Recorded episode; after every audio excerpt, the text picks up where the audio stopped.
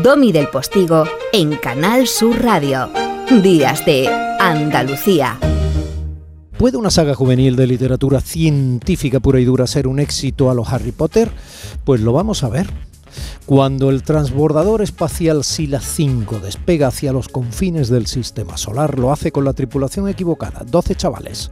Los chicos y chicas seleccionados por la UASA, que es la NASA del futuro, para promocionar la misión Lunae 2, proceden de 12 países diferentes y tienen orígenes sociales muy distintos.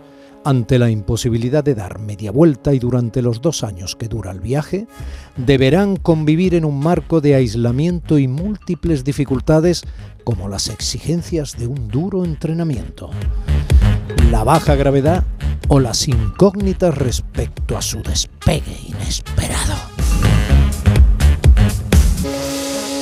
Amaya García, buenos días. Hola, buenos días. Amaya, eh, tú eres la mujer de Alberto Mínguez y coautora de este encelado que puede que sean 12 soles como 12 libros editoriales o los que salgan, ¿no? trilogía, trilogía, solo tres. bueno, en principio podría ser una trilogía, ¿no? Está previsto que sea una, una trilogía. Luego a lo mejor habrá precuelas y secuelas.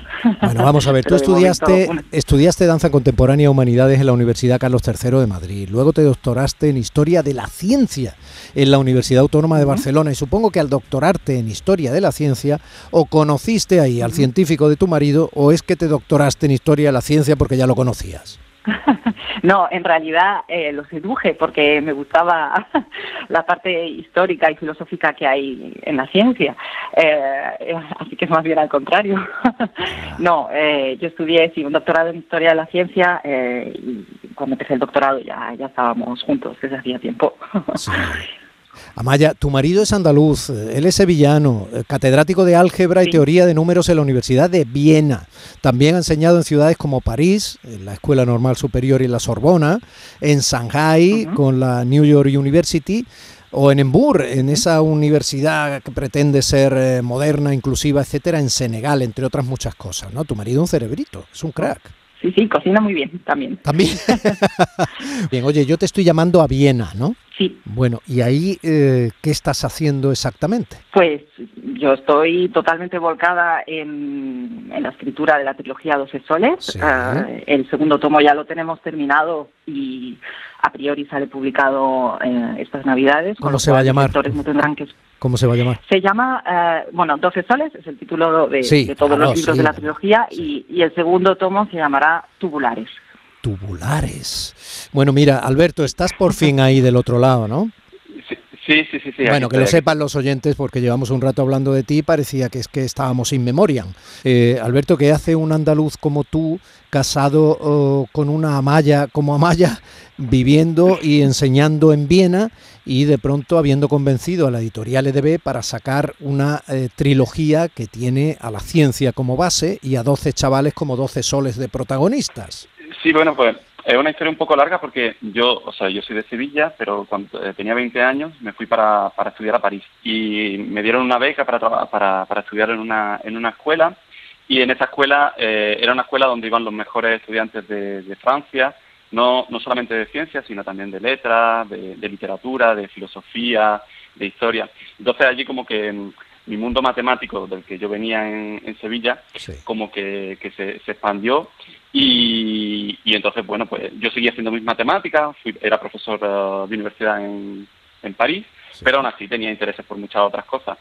Y hace cuatro años me ofrecieron un puesto de catedrático aquí en, en Viena y decidimos venirnos para acá. No deja de ser curioso que sois un matrimonio que vive y trabaja en Viena y no sois músicos. Ah, sí, sí, sí, Bueno, a, lo, a, lo, mejor los niños acaban, acaban haciéndolo.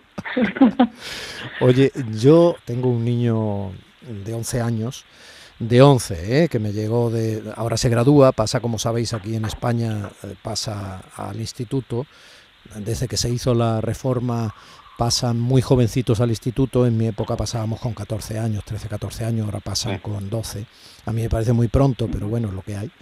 Y, y el pobre está eh, metido a fondo en ese encelado y con la sinceridad de todos los niños, mira lo que me contó anoche sobre el libro. Hola, aquí vengo a hacer una reseña del primer libro de 12 soles. Eh, aunque no he podido leer demasiado porque he tenido un viaje de fin de curso, entonces no he dado tanto tiempo, es un libro que se podría decir que es infantil juvenil, pero para los que entienden algo de la física y les interesa cualquier tema que se relacione a un poco de tecnología y ciencia. Entonces, claro, si no sabes nada de eso no te vas a enterar de nada del libro, lo cual me parece muy bien porque así no puede venir cualquier persona a decir, nah, este libro es una caca porque sí. Pues no, pues lo tiene que entender y se tiene que aguantar y si no sabe, pues no lo lee, eso que se pierde por así decirlo, como poco exclusivo, estaba bastante bien. Por el resto, la historia tiene un buen argumento. No he llegado a la parte, si es que hay, en la que dice qué significa guasa y no NASA. Y pues bueno, eso sería todo. Él fundamentalmente lo que dice es que el libro es exigente y que le fascina que utilizando fundamentalmente física, ciencia, eso le está haciendo ir más lento de lo que él está acostumbrado, él es bastante rápido como lector, utilizando eso, sin embargo, lo está envolviendo en la trama y no puede dejar de leerlo. Me alegro de que, de que le guste. Sí, un poco la idea del libro era, era eh, hacer un... O sea, no, nos gustan los libros infantiles, pero en general hay mucha, la ciencia ficción para niños, para niños de esa edad suelen ser más bien libros de fantasía, como Harry Potter, por ejemplo, y nosotros la idea era intentar eh, cambiar la, la magia por la ciencia que también puede ser maravillosa. Cuéntame, yo cuando estaba mirando un poco el argumento, eh, Alberto Amaya, me he acordado, por ejemplo, El Señor de las Moscas de William Goldwyn, o me he acordado, no sé, me han venido eh, historias anteriores que tienen a los chavales como protagonistas, no siempre acababan bien. En efecto, sí, sí. Eh, nosotros justamente queríamos situarnos en el lado opuesto de, de tantas distopías o de clásicos como, como El Señor de las Moscas, en el que los niños cuando están solos acaban matándose unos a otros, ¿no? Nosotros queríamos crear un grupo de jóvenes que funcionan como un ecosistema en el que aunque de partida no hay un equilibrio tienen que tienen que llegar a ese equilibrio porque se dan cuenta de que de que se necesitan no eh, y de que tienen que colaborar para, para sobrevivir en ese contexto tan tan acuciante en el que se encuentran. Mm. Y esto de que sean de 12 nacionalidades distintas, supongo evidentemente que es tremendamente intencionado. Bueno, un poco la, la idea era, era así, intentar tener gente de, muchos de, diferentes países y también que tuviesen eh, 12 años, porque nos parecía que era una, una edad muy bonita, porque es la edad en la que los niños hay como, como diferentes grados de madurez. Eh, hay algunos que todavía están muy apegados a sus padres, hay otros que simplemente lo único que quieren son amigos, amigos, amigos, e incluso hay algunos que son todavía un poco más maduros que ya van buscando pareja. Y entonces esto creaba al principio una serie de conflictos. Eh, y queríamos juntar estos conflictos también con conflictos un poco de clase, porque hay unos niños que vienen que han sido escogidos por, por un concurso y que son muy buenos en, en, ciencia, y hay otros que han sido simplemente escogidos al azar. Y luego más el hecho de que cada uno viene de un país diferente y entonces viene con una cultura, con una cultura propia. Y habíamos escogido 12 porque nos parecía que era un número suficientemente grande como para, para poder jugar, visto que son solo los niños los que están en, el, eh, en la nave y eh, todo pasa entre ellos, no hay adultos eh, realmente en la trama. 12 niños como 12 soles. Justamente, justamente jugamos con el, eh, con el hecho de que son 12 niños y que, los, eh, que tienen 12 años, 12, 12 soles y que, y que están en las estrellas.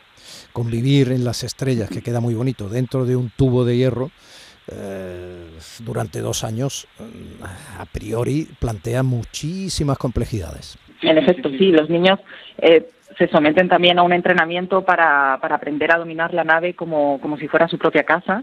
Eh, tienen que hacer muchos simulacros y se tienen que adaptar además a distintos tipos de gravedad, lo cual eh, tiene unas consecuencias, pagan un precio físico por estar sometidos a baja gravedad.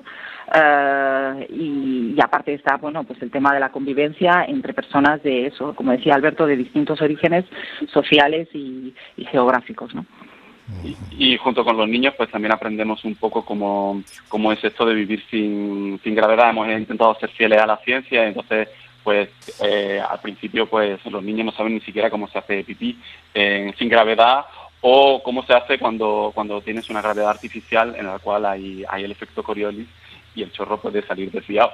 Eso te iba a decir, ¿cómo se hace pipí sin gravedad? Pues, pues justamente, o sea, detrás, detrás de todo el libro hay Con un montón de, ciencia que, que hemos ido apre- aprendiendo, pero se hace con una especie de, mm, de aspirador. Sí. Un aspirador porque, claro, el saldría disparado para todos lados, entonces hace falta usar una- un aspirador. Bueno, pero disparado no saldría, ¿no? Está como flotando hacia todos lados, pero tampoco es disparado, ¿no? ¿O me equivoco yo? Hombre. O sea, no conozco bien lo del Hombre, efecto. Coriolis, pero es muy interesante lo que me cuentas. O sea, dep- depende, sin gravedad, si sale disparado hacia un lado, a priori seguiría en esa en esa dirección. Entonces hay que, hay que tener cuidado porque sería como una sería como una bala que no cae, porque no hay la gravedad que lo haga caer. Eh, el efecto Coriolis es cuando cuando estás en una en una rueda y hay una gravedad artificial, eso hace que el, el chorro salga torcido hacia un, hacia un lado, que, se, que gira hacia un lado. Sí. Entonces Bueno, hay que calcular de antemano el ángulo de desviación para que caiga en su sitio. sí. Y son chicos y chicas. Supongo que en la aplicación del efecto Coriolis, eh, la diferencia en este caso, eh, bueno, eh, antropológica, casi fisiológica, quiero decir, también obligará a tener eh, distintas posiciones y tenerlo en cuenta, ¿no? Quiero decir, son muchas las pequeñas anécdotas que se pueden ir dando en esa convivencia. Me están entrando muchas ganas de leerme a mí también la novela.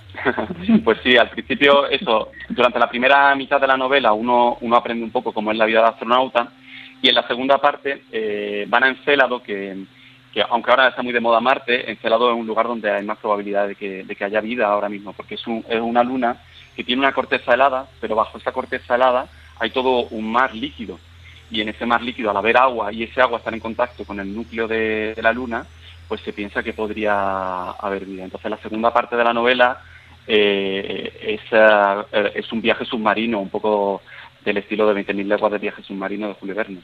Anda. Bueno, pues ¿y la tercera la tenéis ya escrita o, o todavía no? No, no, no. Estamos en ello. O sea que no sabéis ni No, vosotros mismos qué va a pasar. Bueno, una pequeña idea, una pequeña idea, una pequeña idea tenemos, pero nunca saben hacia dónde. Estamos negociando ¿Os caen, en negociaciones. ¿Os caen mejor unos chicos que otros? Porque claro, son personajes de la novela que tienen que tener, mm, bueno, tienen que representar eh, cosas buenas y cosas malas. Eh, supongo, ¿no? Quiero decir, si os cayeran todos bien, entonces no pasaría nada. Sí, bueno, a ver, para nosotros son como 12 hijos, en realidad, los queremos muchísimo. Sí, pero eso es peligroso, eso es peligroso porque si todo, eh, Sí, es que claro, sí. el- esa- ese protectorado de del demiurgo, ¿no? Del, de- del creador de quienes los está escribiendo, si los miráis como niños, como hijos, eh, Claro, no, justamente, pero hemos puesto, hemos escogido las nacionalidades eh, en función de lugares que amamos o en los que hemos vivido, en los que hemos estado y tenemos algo que decir de, de esos lugares, de las experiencias que hemos tenido como pareja o como familia viviendo allí. sí. Entonces, eh, igual que nuestros hijos, nosotros los queremos, pero eso no significa que sean perfectos y tienen defectos que, eh, bueno, que van a tener que trabajar a lo largo de la trilogía. Vale, entendido.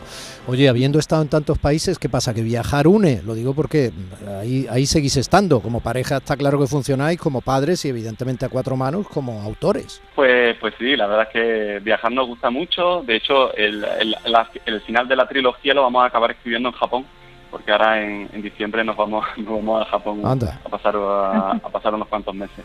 Así que al es, final sí. tendrá, un- tendrá un cierto toque japonés.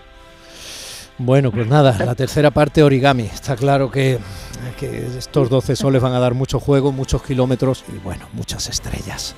Eh, Alberto, eh, seguimos en contacto, Amaya, seguimos en contacto. Es un placer conoceros. Un placer, un placer, gracias por la acogida. Un abrazo muy grande. Domi del Postigo en Canal Sur Radio. Días de Andalucía.